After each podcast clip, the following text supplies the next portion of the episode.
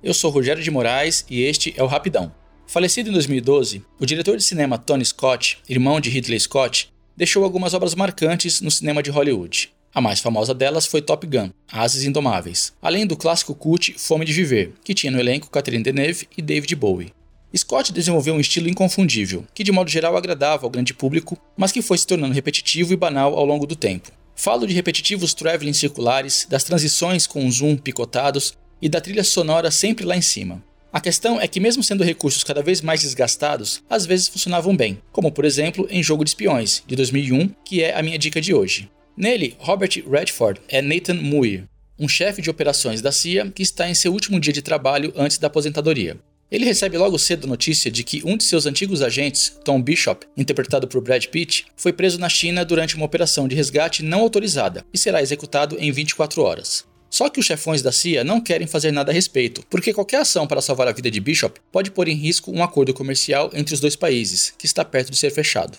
Ao tentar encontrar um pretexto que justifique o abandono de Bishop, além do fato de que ele agiu por conta própria, esses chefões chamam Muir para falar a respeito do agente, que ele mesmo recrutou e treinou mais de 20 anos atrás. A partir daí, a trama intercala flashbacks que contam como a relação entre os dois começou, ao mesmo tempo que revela a movimentação dissimulada de Muir dentro da agência para conseguir levantar informações e tentar salvar a vida do amigo. É um clichê fácil comparar as atitudes de Muir com um jogo de xadrez, mas é também uma ótima comparação. Nesse sentido, o roteiro de jogo de espiões é muito bem desenvolvido ao mostrar como Muir vai executando suas ações discretamente, fazendo movimentos que antecipam a reação das pessoas, usando diversos artifícios para manipular seus chefes e seus colegas com a intenção de colocar em ação seus planos. Tony Scott não deixa de abusar de seu estilo ao longo do filme, mas isso funciona no objetivo de manter a tensão alta na maior parte do tempo.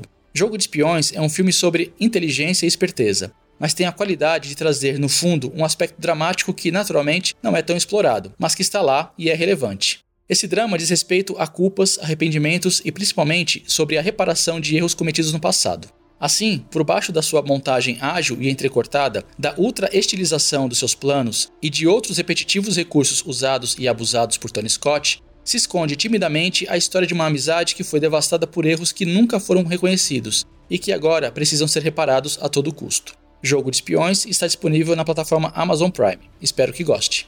Vem espionar a gente nas redes sociais. Busque por Rapidão Podcast no Twitter, Facebook e Instagram. Ou mande sua mensagem cifrada para contato@rapidãopodcast.com.br. É isso aí, fiquem bem, usem máscara e votem com consciência neste domingo. Na semana que vem eu volto com mais uma dica de filme. Até lá!